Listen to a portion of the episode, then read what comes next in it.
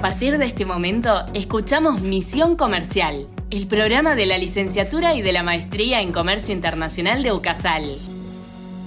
Con la conducción del jefe de carrera, licenciado Martín Rodríguez, y la participación de invitados, docentes y estudiantes. Misión Comercial. 15 minutos de información y actualidad sobre el mundo de los negocios internacionales.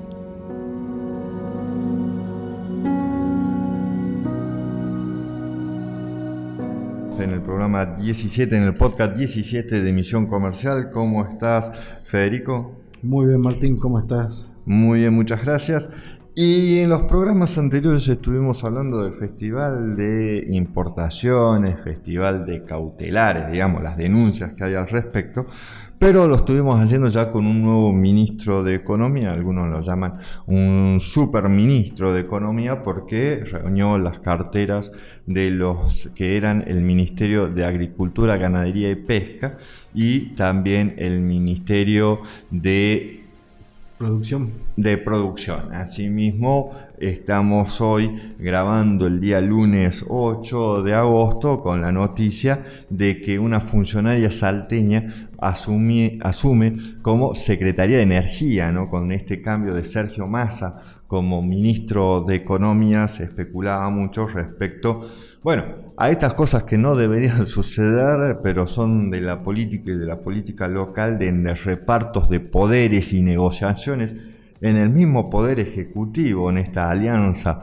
de gobierno. Yo siempre digo, acá hay un error gravísimo del concepto que tenemos en la política argentina, que uno puede hablar de una alianza, en la Argentina deberíamos hablar de una alianza electoral, digamos, para ir a las elecciones, no una alianza de gobierno, no para cogobernar, porque son supuestamente de un mismo gran partido político, y en la Argentina no tenemos el sistema parlamentario en donde el primer ministro surge de esas elecciones, surge del Parlamento, y si no tiene la cantidad de votos y una mayoría absoluta, debe coordinar con los otros partidos y hacer alianzas de gobierno con los otros partidos porque los ministros surgen de ese mismo parlamento en que sale el primer ministro que generalmente es el líder de la agrupación del partido que más votos ha obtenido y con lo cual el gobierno sí es una alianza permanente, es una alianza con negociación permanente con juego de poder, lo podemos ver claramente en lo que sucede en el Reino Unido o lo que está sucediendo en Italia, donde se están requebrajando justamente, ha, renunciado el, el, presidente de Italia y esto afecta al primer ministro, perdón, renunció, renunció el primer ministro y en Inglaterra tuvo un voto negativo eh, y fue presionado, digamos, eh, Joris Bol, eh, Boris, Johnson, Boris. Johnson para, para renunciar, mientras que acá es otro sistema, es un sistema presidencialista. Entonces ver esto, de cómo se pone un ministro y a sus secretarios, eh, con alianzas y negociaciones de sábado y domingo y a la noche, cae muy mal y esto es visto del exterior. Y tenemos esta situación entonces, una ministra, Batakis, que no duró 24 eh, días, creo 24 días, nuevo ministro Massa con muchos anuncios y, vamos a ver al respecto. Pero ¿qué está sucediendo en general? El panorama, de acuerdo a lo que nos muestra Marcelo Elizondo en el diario La Nación, es que estamos muy mal en el ranking de exportaciones e importaciones y esto que eh, como cada año ocurre, el Banco Mundial publica eh, los datos comparando la intensidad de la práctica del comercio internacional en los diversos países del mundo y Argentina fue en el último registro anual del año 2021 el país de menor relación de comercio internacional, es decir, exportaciones más importaciones con su producto bruto. Sí, es decir, el país que menor, eh, que menos participó en el comercio internacional de, de bienes. La participación que tuvo Argentina fue del 0,3% del total del comercio internacional mundial en bienes. Y con respecto al... Cuando, eh, cuando comenzó eh, el siglo, este siglo XXI, o sea, hace 22 años, teníamos el 0,4%, o sea, nos ha ido, hemos ido para atrás. Y a mitad del siglo XX teníamos el 0,8% de participación en el comercio mundial. el promedio de la región ha sido del 49,3% relación PBI. Eh, exportaciones más importaciones con el PBI, es decir, el promedio es que eh, en la mayoría de los países de la región, eh, exportaciones e importaciones significaron un 49,3% del PBI de cada país. El nuestro, un 28,7% solamente. Bien, y con respecto a las exporta a la participación en el comercio internacional de servicios, Argentina participó del 0,15% que eh, es un mercado reciente, digamos, en Argentina, así que es un número que está es bastante aceptable, no, es los servicios no es algo recién ahora se está empezando a hablar mucho de exportación de servicios. Bueno, justamente nosotros hemos venido hablando de exportación de servicios personalmente y de la universidad hicimos investigaciones, estudios, trabajamos con con Prosalta al respecto. Y eh, también mencionamos, eh, la exportación de servicios está entre el segundo y el tercer eh, complejo exportador de la Argentina. Digo segundo, tercero porque cae un año, sube, depende del mes, depende del semestre que se vea.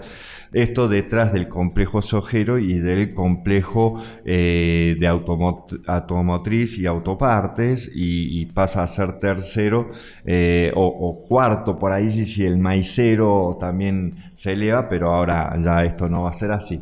La semana pasada estuvimos justamente en un encuentro sobre eh, economía basada en el mm. conocimiento, un poco más amplio el concepto, pero allí se habló mucho también de la exportación de servicios basados en el conocimiento y las competencias que tiene Salta para hacerlo. Esto fue un encuentro aquí en la ciudad de Salta, organizado por el gobierno y por ese ecosistema de... Mm, de, servicios basados en el conocimiento que tenemos aquí en Salta, hay una ley al respecto, hay una ley nacional, bueno, de eso hablamos, pero las capacidades que tenemos. Sin embargo, significa la mitad de las exportaciones, el 0,15%, digamos, del total de eh, exportaciones eh, en toda Latinoamérica. El promedio nosotros estuvimos por debajo todavía, ¿no?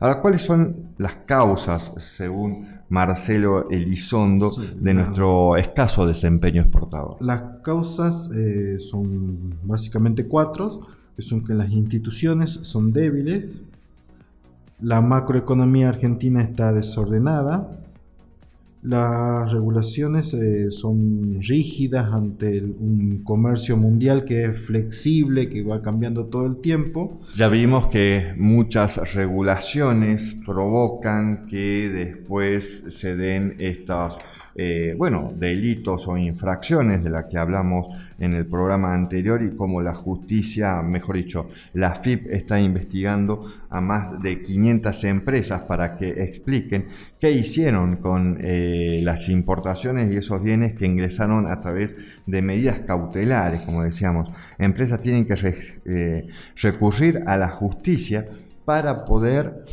comprar bienes en el exterior al tipo de cambio oficial, a uno de los tipos de cambio oficiales. Y en este sentido, justamente, eh, Romina Parquet, quien es la CEO de CIMC Delfin Group en Argentina, que es una empresa histórica de importaciones y que trabaja con contenedores, en una entrevista que le hizo la revista Cointerner, también mencionó y reclamó al respecto, pero dice...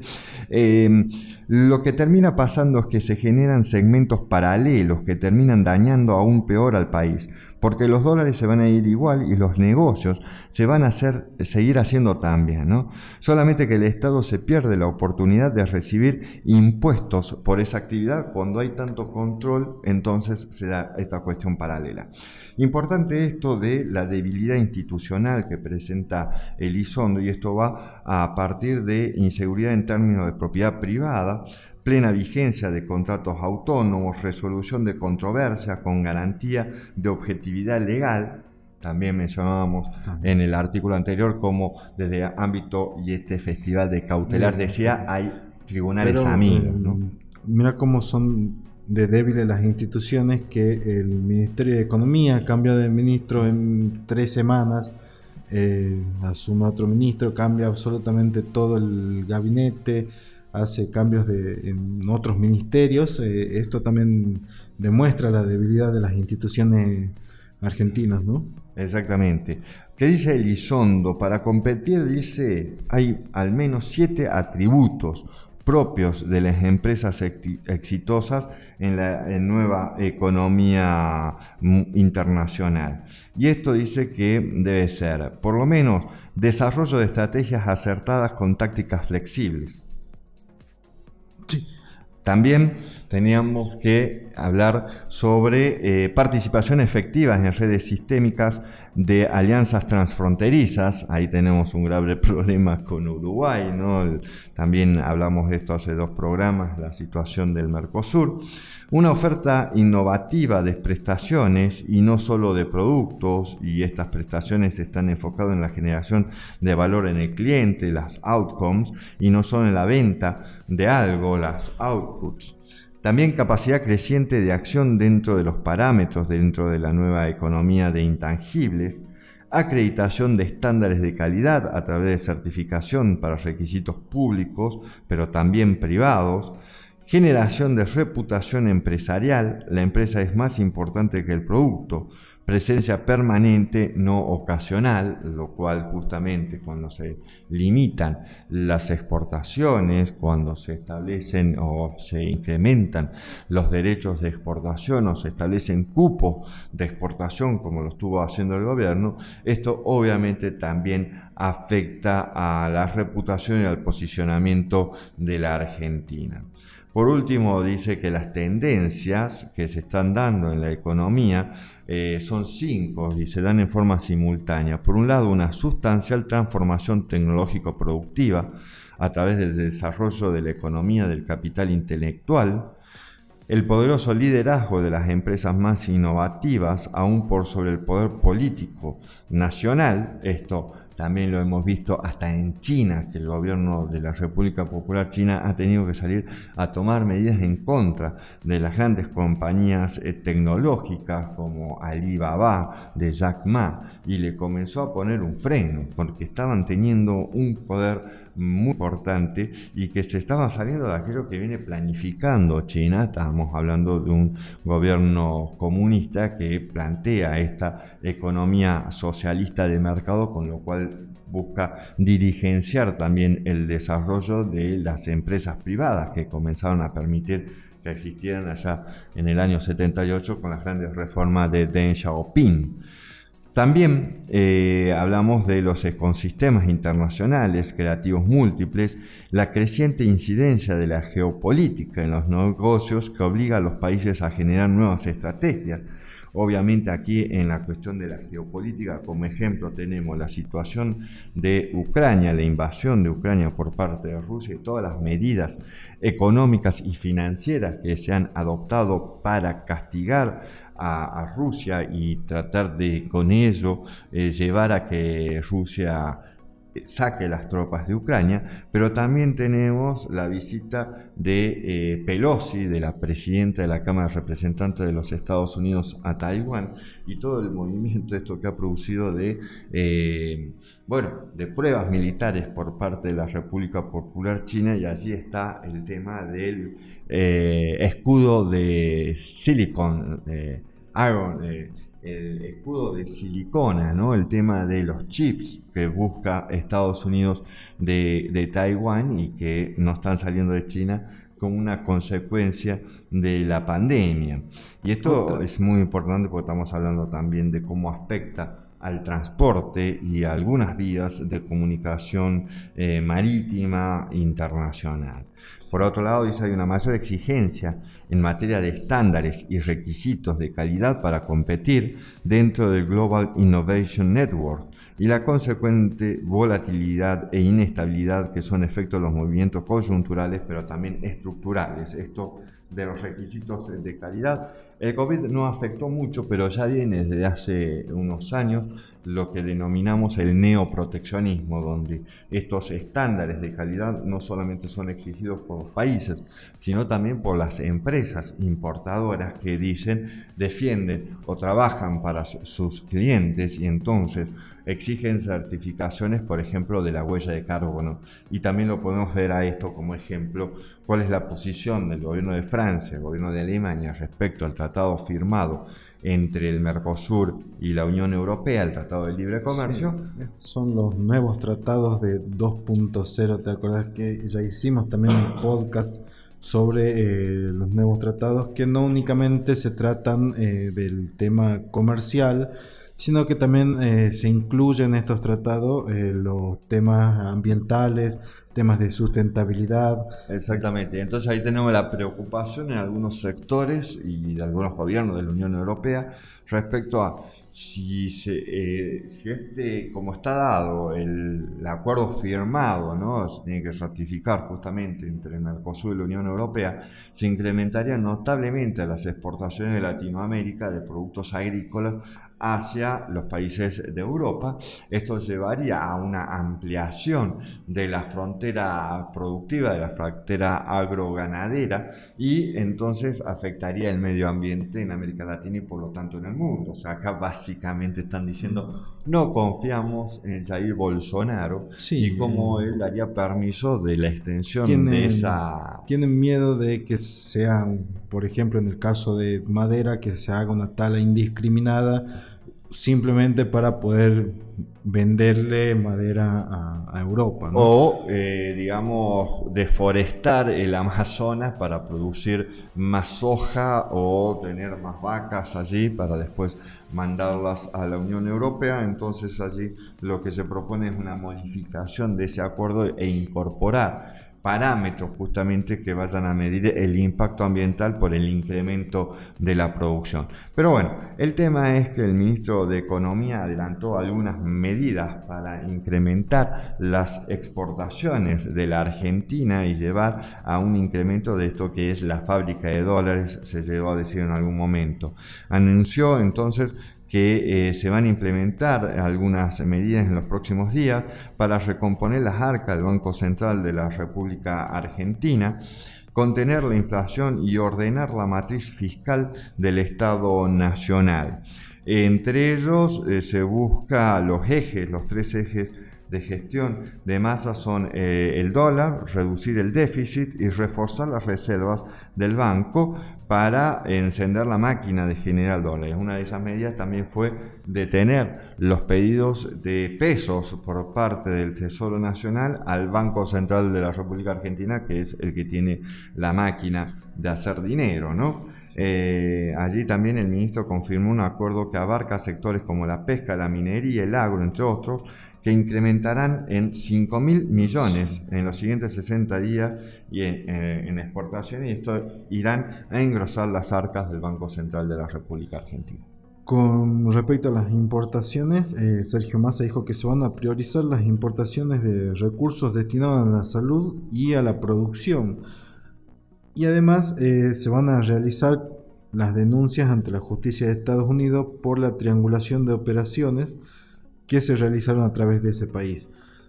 Aunque antes de realizar las denuncias le van a dar un tiempo prudencial de unos 60 días a los importadores para que puedan hacer su descargo o, las rectificaciones de lo que han declarado. Las declaraciones anteriores a través de sus eh, despachantes de aduanas ante la, ante aduana, ¿no?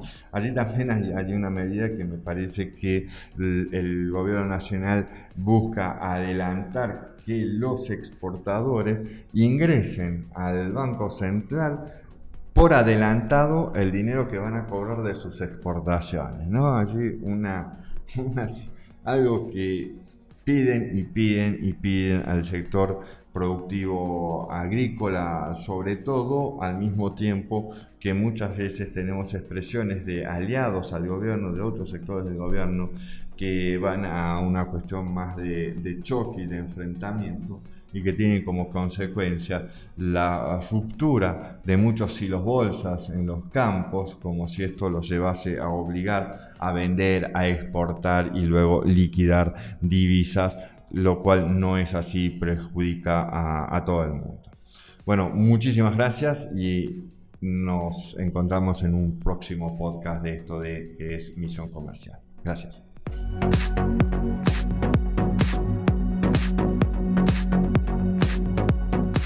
Hasta aquí Misión Comercial, el programa de la licenciatura y de la maestría en Comercio Internacional de UCASAL, con la conducción del licenciado Martín Rodríguez.